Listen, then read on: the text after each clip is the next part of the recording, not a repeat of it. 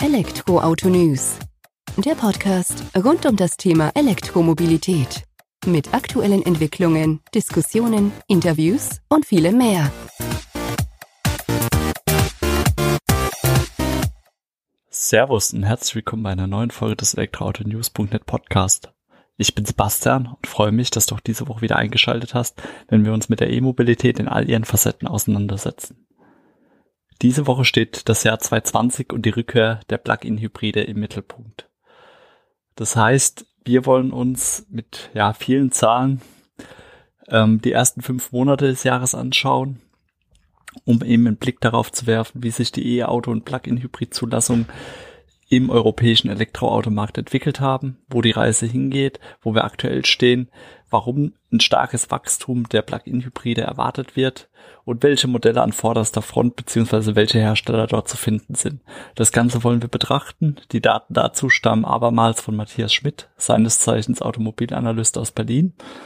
Und ich denke, wir kriegen da ganz interessante Einblicke auf den Markt und sehen auch, wohin die Reise gehen kann oder wird in 2020 und warum Plug-in-Hybride oder auch Teilzeitstromer genannt, das Mittel der Wahl sind, um die CO2-Flottenwerte zu erreichen. Viel Spaß mit der aktuellen Folge, jetzt geht's direkt rein. Plug-in-Hybride und E-Autos machen 8,3 Prozent des gesamten europäischen Elektroautomarktes aus. Diese Zahl muss man erstmal auf sich wirken lassen. Das heißt, die magische 10% Marke konnten Plug-in-Hybride und Elektroautos gemeinsam noch nicht knacken am europäischen Elektroautomarkt oder am Automarkt generell. Es zeichnet sich allerdings ein stetiges Wachstum ab, welches eben nicht nur durch die reinen Stromer, sondern eben auch durch die Teilzeitstromer getrieben ist. Hierzu sei gesagt, dass wir in den ersten fünf Monaten des Jahres, also Januar bis Mai, um die 165.000 reine E-Auto-Zulassungen hatten, dahingegen 132.000 Plug-in-Hybride, die zugelassen wurden. Das heißt, der Unterschied ist an sich nicht so riesig. Wir sind relativ nah. Die reinen E-Autos dominieren den Markt, was ja schön ist. Aber es sind unterschiedliche Ausprägungen vorzufinden am Markt. Was heißt das? Für Europa gesamt habe ich ja jetzt die Zahlen schon genannt, wo man relativ gleich auf ist, bis auf knapp 33.000 Fahrzeuge eben Unterschied bei den Zulassungen. Aber in den unterschiedlichen Ländern zeigt sich halt, ähm, dass mal Plug-in-Hybride vorne, die Nase vorne haben, mal die reinen Stromer, mal ist man gleich auf. Als Beispiel habe ich mir da mal Deutschland rausgesucht. Da ist man ungefähr gleich auf. Wir sprechen da von knapp 39.000 Plug-in-Hybride gegenüber bisschen mehr als 36.000 reinen Stromern, die in den ersten fünf Monaten des Jahres zugelassen wurden. In Frankreich hingegen zeigt sich das Bild dann eher so, dass die reinen E-Autos 31.000, also knapp 31.000 gegenüber äh, knapp 13.000 Teilzeitstrom an die Nase vorne haben. Das heißt, die reine E-Mobilität ist dort mehr gefragt, weil auch mehr gefördert eben. Und in Schweden dreht sich das Bild dann wieder. Da haben wir dann mehr Plug-in-Hybride, die die Nase vorne haben, so knapp über 18.600 Zulassungen gegenüber 7.500 E-Auto-Zulassungen. Das heißt, es lässt sich nicht immer ganz klar festhalten, nach was für einem Verhältnis die Anteile am Markt sich eben abzeichnen. Das ist getrieben durch die einzelnen Hersteller, die natürlich in ihren eigenen Ländern aktiv sind, was die an Fahrzeugen dort anbieten. Frankreich als Beispiel haben wir den Renault Zoe als mit eines oder als das meistverkaufte E-Auto in den ersten fünf Monaten des Jahres in Europa. Die haben dann natürlich ihre Präsenz und nutzen die dann gerade im eigenen Heimatland. Und das spielt halt alles mit rein. Dann spielen Subventionen, Förderungen immer eine Rolle, je nachdem, was der Staat oder die jeweilige Regierung dann auch vorne sehen will, um dann nach vorne zu kommen. Aber wenn man das überhaupt irgendwie ableiten möchte, gibt's meist ein eher ausgeglichenes Bild, meist mit ganz leichten Vorteilen für die reinen Strom am Markt. Das sieht man dann eben auch schon, wenn wir mal weggehen von den reinen absoluten Zahlen sozusagen, sondern hin zur prozentualen Betrachtung. Da zeigt sich, dass eben in ganz Europa rund 4,6 Prozent Stromer Marktanteil hatten und die Plug-in-Hybride rund 3,7 Prozent Marktanteil. In Summe kommen wir dann eben auf diese 8,3 Prozent Anteil am Gesam Gesamtmarkt. Und das waren zumindest in den ersten fünf Monaten des Jahres knapp 300.000 Fahrzeuge, welche mit Stecker geladen werden können. Also schon eine Ansage, die man da hat. Und bleiben wir jetzt mal weg von diesen absoluten Zahlen und betrachten lediglich den Anteil an Fahrzeugen mit Steckern am europäischen Markt. Also da schließen wir jetzt die reinen E-Autos als auch die Plug-in-Hybride mit ein. dann stehen halt nicht mehr Deutschland, Frankreich und Großbritannien an der Spitze in Bezug auf ihren Anteil an äh, Steckerfahrzeugen am jeweiligen nationalen Gesamtmarkt, sondern drei andere nordische Länder. Und das wären in diesem Fall eben Norwegen, Schweden und Finnland. Und ja, Norwegen ist da Spitzenreiter. Mit 69 Prozent der Gesamtzulassungen ähm, steht man an oberster Spitze, weil genau so viel Prozent wurden zugelassen an Fahrzeugen mit Steckern. Wir erinnern uns, E-Autos und Plug-in-Hybride. Das heißt, gerade mal 31 Prozent entfallen auf Benziner und ähm, Dieselfahrzeuge in diesem Markt. Ist definitiv eine Ansage. Wenn man das Ganze noch mal ein bisschen unterteilen will, dann sieht man, dass eben reine Stromer knapp 50 Prozent oder besser gesagt 49 Prozent ausmachen und die Plug-in-Hybride 19,9 Prozent, um dann eben wieder auf diese Summe von fast 70 Prozent an Fahrzeugen mit Steckern am Markt auszumachen. Eine Verschiebung haben wir bei Schweden. Da übernehmen die Teilzeitstromer mit knapp 18 Prozent die Führung gegenüber 7, noch was Prozent mit den Reinstromern, wodurch man trotzdem in Summe auf etwas mehr als 25 Prozent kommt. Das heißt, jedes vierte Fahrzeug, was in Schweden zugelassen wurde in den ersten fünf Monaten, kann über Stecker an der Steckdose, Wallbox oder Ladestation geladen werden. Mal eben nur für Teil Stücke mit ja, 40, 50 Kilometer, wenn wir von einem Plug-in-Hybriden reden, oder dann eben auch über größere Entfernungen, wenn wir über reine E-Autos reden. In Finnland ein ähnliches Bild, prozentual gesehen bisschen weniger sozusagen. Da haben wir 12,6% Plug-in-Hybride Zulassung gegenüber 3,1% reinen E-Autos. Also auch hier ist ein deutlicher Vorteil der sogenannten Teilzeitstromer zu sehen. Aber halt trotzdem 15,7% Anteil Fahrzeuge mit Stecker am Gesamtmarkt. Das ist schon eine Aussage und ich denke, so muss man das auch betrachten. Also man sieht diese Entwicklung, es wächst. Sowohl ähm, nur leicht elektrifizierte Fahrzeuge als auch die rein elektrifizierten am Markt. Was man natürlich immer wieder bedenken muss bei solchen rein prozentualen Angaben, man kann das nicht eins zu eins ins Verhältnis setzen mit einem deutschen, französischen oder großbritannisch, äh, britischen Markt, weil wir natürlich eine andere Grundlage an absoluten Zahlen haben. Der deutsche Pkw-Markt ist natürlich um Vielfaches höher als der norwegische, deswegen ist dann eins zu eins Vergleich einfach auch nicht zu sehen. Aber betrachten wir das Ganze nochmal prozentual, nehmen uns da die drei führenden Länder in ihrem Volumen vor, das sind Deutschland, Frankreich und Großbritannien, dann kommt man darauf, dass ähm, ja in den drei Märkten maximal gerade fast jedes vierte Auto mit Stecker ausgeliefert wird. Also auch ein bisschen was um die ja, 24 Prozent, wo wir da landen. Dem hingegenüber steht dann beispielsweise Schweden als Zweitplatzierter, prozentual gesehen. Und da ist über jedes oder jedes vierte Auto ist da definitiv ein Fahrzeug mit Stecker. Also immer eine Frage der Betrachtungsweise, wie ich die Zahlen angehe und ja, wie ich das Ganze auch sehe. Aber man sieht eben, Fahrzeuge mit Stecker kriegen eine höhere Aufmerksamkeit mittlerweile am Markt, was ja eine schöne Entwicklung ist für uns definitiv. Und eins ist auch klar, das waren jetzt viele Zahlen, die ich dir da an den Kopf äh, gesprochen habe oder geworfen habe. Aber keine Sorge, ich verlinke in den Shownotes und später auch nochmal den Artikel dazu. Da steht das auch alles nochmal ausführlich mit absoluten Zahlen auf die letzte Kommastelle gefühlt.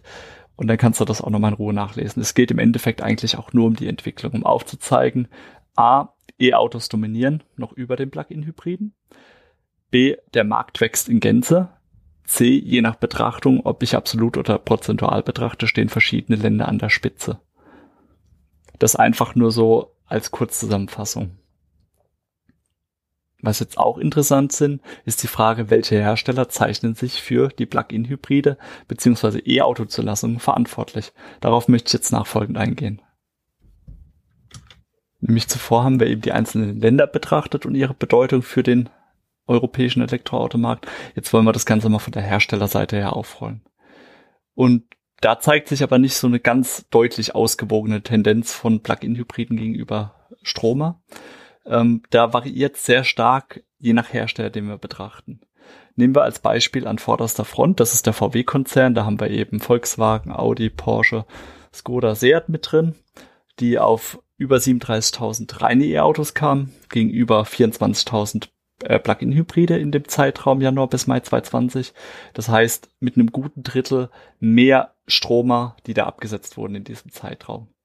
Deutlich positiv oder noch größer wird dieser Unterschied bei Renault, Nissan, Mitsubishi, die wir da betrachten. Dort trifft auf jedes auf jeden Plug-in-Hybrid kommen vier E-Autos. Das heißt, in absoluten Zahlen waren wir knapp über 36.000 E-Autos. Also ungefähr vergleichbar mit dem VW-Konzern. Dem gegenüber steht aber nur die Hälfte von Teilzeitstrom, also 11.600. Da ist ein deutlich besseres Verhältnis von ähm, Elektroauto gegenüber Plug-in-Hybride. Das Ganze kann sich aber auch in die andere Richtung drehen. Bestes Beispiel hierfür, deutsche Hersteller BMW oder BMW Gruppe, da zählen wir jetzt eben BMW und Mini mit dazu. Die haben einen deutlichen Vorteil zugunsten der Plug-in-Hybride. Das sind 26 oder über 26.000 Zulassungen, die es da eben gab und nur knapp an die 10.000 reinen E-Autos. Und ich sag mal so, diese Positionierung am Markt oder diese Absatzzahlen zeigen ja auch immer wieder auf, wie die einzelnen Hersteller wohl ihre CO2-Emissionsflottenwerte erreichen wollen. Und das ist im Fall der BMW-Gruppe eben deutlich über die Plug-in-Hybride gesteuert. Dann gibt's natürlich auch Beispiele dafür, die uns ganz andere Extreme aufzeigen. Da haben wir Tesla, die natürlich nur auf reine Stromer setzen, knapp über 28.000 im Vergleichszeitraum. Volvo hingegen hat nur Plug-in-Hybride am Start, über knapp über 20.000, die dagegen zählen. Und ähm, ja, in der Hyundai-Gruppe und bei PSA hat man auch wieder leichte Vorteile bei den Stromern gegenüber den Teilzeitstromer, was relativ ausgeglichen ist. Also da sind wir schon wieder so knapp an diesem, ja, 50-50-Verhältnis will ich nicht sagen, weil wir doch schon ein paar mehr E-Autos an den Start bringen. Aber es ist relativ ausgewogen. Rein elektrisch haben wir noch Psych MG, die nur elektrisch unterwegs sind, knapp 2800. Ford hingegen auch wieder nur auf der Plug-in-Hybrid-Schiene, 3300 Fahrzeuge, die da zugelassen wurden. Und Jaguar Land Rover ist so ein Spezialfall, weil da kommen wir wieder fast 50-50 raus bei der Betrachtung. Wobei man festhalten kann, Jaguar mit dem iPace rein für die Stromer verantwortlich, die Plug-in-Hybride steuert äh, Land Rover bei. Und bei Daimler ist es so, da haben wir ein ähnliches Bild wie bei BMW, natürlich mit niedrigeren Zulassungszahlen die Plug-in-Hybride überwiegen leicht. Also da reden wir von 12.000 Plug-in-Hybride, die auf 7.000 reine E-Autos treffen. Also ganz so eindeutig wie bei den Länderbetrachtungen ist es da nicht, wie sich aufteilt. Aber man sieht halt, dass je nach Strategie oder je nach Modellen, die die einzelnen Marken auf die Straße bringen, ähm, ja, die Ausprägung gesteuert ist. Sind wir eher stromerlastig oder eher Teilzeitstromerlastig? Mitsubishi, VW und BMW bei Plug-in-Hybrid-Modelle ganz vorne dabei. Ja, das ist so die nächste Zwischenüberschrift, weil wir sind jetzt vom Gesamtautomarkt Europas gekommen, über die Länder hin zu den Herstellern und brechen das Ganze jetzt nochmal auf die Plug-in-Hybrid-Modelle runter, die den Markt eben in den ersten fünf Monaten des Jahres bestimmt haben. Und da steht ungeschlagen an der Spitze der Mitsubishi Outlander, den wir auch übrigens schon mal zum Test hatten. Testbericht ist auch verlinkt, versteht sich der 8,8 Prozent am Gesamtmarkt ausgemacht hat. Von den Plug-in-Hybriden jetzt rein betrachtet. Also 11.600 Einheiten wurden von dem zugelassen. Darauf folgt dann der Passat von VW als Teilzeitstromer, der ja knapp bei der Hälfte an Zulassung liegt, 6.600 Fahrzeugen. Und der 3 BMW komplementiert das Ganze mit 6.400 zugelassenen Teilzeitstromern eben. Einfach mal um so das Verhältnis aufzuzeigen. Das heißt, Position 2 und 3 überwiegen Position 1 in dem Ranking nur ganz leicht. Interessant zu sehen ist auch, dass in dem Ranking Volvo mit mehreren Modellen vertreten ist. Wir erinnern uns, die glänzen aktuell auch nur durch äh, Plug-in-Hybrid-Zulassung am europäischen Elektroautomarkt. Da ist dann der V60, S60, XC, XC60 oder XC40 vertreten im Ranking mit unterschiedlichen Stückzahlen. Wir haben aber auch höherpreisigere Modelle ähm, im Ranking drin bei den Plug-in-Hybriden, wo man dann von ausgehen könnte, dass es wahrscheinlich Firmenfahrzeuge sind, weil die dann zumindest in Deutschland äh, von der günstigeren Dienstwagensteuer ja profit, äh, profitieren dann eben. Da tauchen dann die E- und die C-Klasse auf von Mercedes-Benz, aber auch die 5er-Serie von BMW ist dort ja mit ordentlich Stückzahl vertreten. Alles so um die 4000 bis 4300 Einheiten, die dort zugelassen wurden. Das heißt, also neben dem eigentlichen Wachstum am Markt ähm, findet jetzt mittlerweile auch so eine gerechtere Verteilung statt. Gerade so im vergangenen Jahr oder Anfang des Jahres war noch der Mitsubishi Outlander führend mit weitem Abstand. Der hat immer noch einen ordentlichen Abstand zu den anderen Modellen. Aber das Feld dahinter verteilt sich jetzt relativ gleichmäßig. Die Sprünge sind nicht mehr ganz so stark vom ersten bis zum zehnten Platz. Man hat schon noch eine gewisse Abstufung drin, aber man nähert sich an Und es kommen halt verschiedenste Plug-in-Hybrid-Modelle auf den Markt, die den unterschiedlichsten Ansprüchen, Preisklassen gerecht werden. Und das sieht man einfach auch an diesen absoluten Zulassungszahlen, die wir da betrachtet haben. Wie gesagt, auch die Zahlen nochmal ausführlich in dem Artikel, der in den Shownotes verlinkt ist. Was auf jeden Fall festhalten lässt, Europas E-Automarkt wächst und wächst und wächst und wächst und wächst. Ähm, ja, das hatten wir auch schon vergangene Woche eben im Podcast drin, aber ich werde es eben einfach nochmal aufgreifen, weil es wichtig ist. Und zwar passiert es, weil das durch die CO2-Flottenwerte getrieben ist, die eben die Hersteller zu erfüllen haben. Und der Analyst äh, aus Berlin, Matthias Schmidt, ging bereits eben in der Vergangenheit davon aus, dass die Automobilhersteller 2020 ihre CO2-Ziele erreichen. Das haben wir auch vergangene Woche eben in dem Podcast aufgeführt, wie das der Fall sein wird. Politik, Regierung und staatliche Unterstützung spielen da eine wichtige Rolle. Wir sind im vergangenen Jahr noch von einem starken Wachstum des E-Auto-Volumens in Europa ausgegangen. Da war die Rede von 335.000 Fahrzeugen, die auf über 700.000 Zulassungen ansteigen werden. Das hat man mittlerweile korrigiert, diese Aussage auf verschiedensten Ebenen, natürlich stark getrieben durch äh, Corona. Erreicht werden soll das Ganze natürlich dennoch durch eben steuerliche Anreize für E-Autos und Plug-in-Hybride als auch eben entsprechende Förderung. Und gerade zur Hauptmärkte die auch ordentlich Volumen dahinter haben, wie wir jetzt erfahren haben, wie Frankreich, Deutschland und Großbritannien, werden das Ganze treiben, einfach weil man schon die eigene Wirtschaft am Laufen halten lassen will. Und dadurch werden E-Auto als auch Plug-in-Hybrid-Absätze weiter wachsen. Und die Plug-in-Hybride werden auch weiterhin eine wichtige Rolle bei der Erreichung der durchschnittlichen CO2-Flottenziele für die Automobilhersteller spielen. Weil die sind natürlich daran interessiert, so lange wie möglich profitabel zu bleiben und das können sie eher mit einem Teilzeitstromer, aktuell zumindest aufgrund auch der Akkupreise, gegenüber einem reinen E-Auto. Zur Erinnerung, die Zahlen werden wahrscheinlich nicht mehr ganz stimmen, aber war mal die Ausgangsbasis dafür. Daimler hat letzten November bekannt gegeben, dass die CO2-Ziele 2020 eben mit 50.000 Plug-in-Hybriden erreicht werden sollen. Für 2021 ging man sogar von oder geht man von 150.000 Plug-in-Hybriden aus, die man auf die Straße bringen will. Die entsprechende Basis sei bereits gelegt. Es kommen neue Modelle immer wieder mit einer Teilelektrifizierung daher. Nicht nur bei Mercedes, auch bei VW, Audi, BMW. Plug-in-Hybride sind eigentlich immer mitzusehen oder eine gewisse Form der Elektrifizierung, egal welcher Hersteller das ist. Und ähm, auch diese 50.000 Plug-in-Hybride stehen bei VW im Raum. Die hatte damals Jürgen Stackmann, Leiter Marketing und Vertrieb der Marke VW, in den Raum gestellt. Und auch bei den Franzosen drüben spielen Plug-in-Hybride eine große Rolle. PSA beispielsweise, also PSA-Gruppe, prognostizierte, dass die Gesamtzulassung der, äh, der Plug-in-Hybride in den 30 europäischen Märkten bis 2025 die E-Auto-Zulassung übertreffen werden. Ist aktuell noch nicht der Fall, aber PSA geht davon aus, dass wir 2025 um die 1,93 Millionen Plug-in-Hybride auf der Straße sehen, gegenüber 1,57 Millionen reinen E-Autos. Wir sind auf jeden Fall gespannt, wie die Reise weitergeht. Wir gehen davon aus, dass sowohl die Hersteller als auch natürlich die Regierung das entsprechend treiben und nach vorne bringen, egal ob es jetzt ähm, Teilzeitstromer oder reine Stromer sind, die wir da sehen.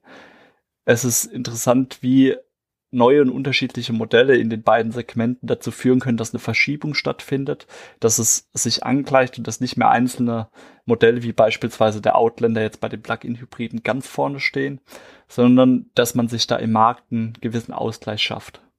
Ich denke, das war jetzt mal wieder ein wertvoller Einblick, den wir da hatten und warum Plug-in-Hybride eben 2020 immer noch eine entscheidende Rolle spielen. Ich hoffe, dir hat die aktuelle Folge gefallen. Würde mich freuen, wenn du nächste Woche wieder einschaltest und empfehle dir auf jeden Fall aufgrund der Vielzahl von Zahlen in den Show Notes vorbeizuschauen, weil dort findest du den Artikel verlinkt mit ausführlichen Informationen, auch nochmal mit äh, weiteren Artikeln, die ich daraus verlinkt habe, wo du dich über die einzelnen Themen schlau machen kannst. Vielen Dank fürs Zuhören. Ich freue mich, wenn du nächste Woche wieder einschaltest beim Podcast von elektroautonews.net. Mach's gut, bis dahin, ciao.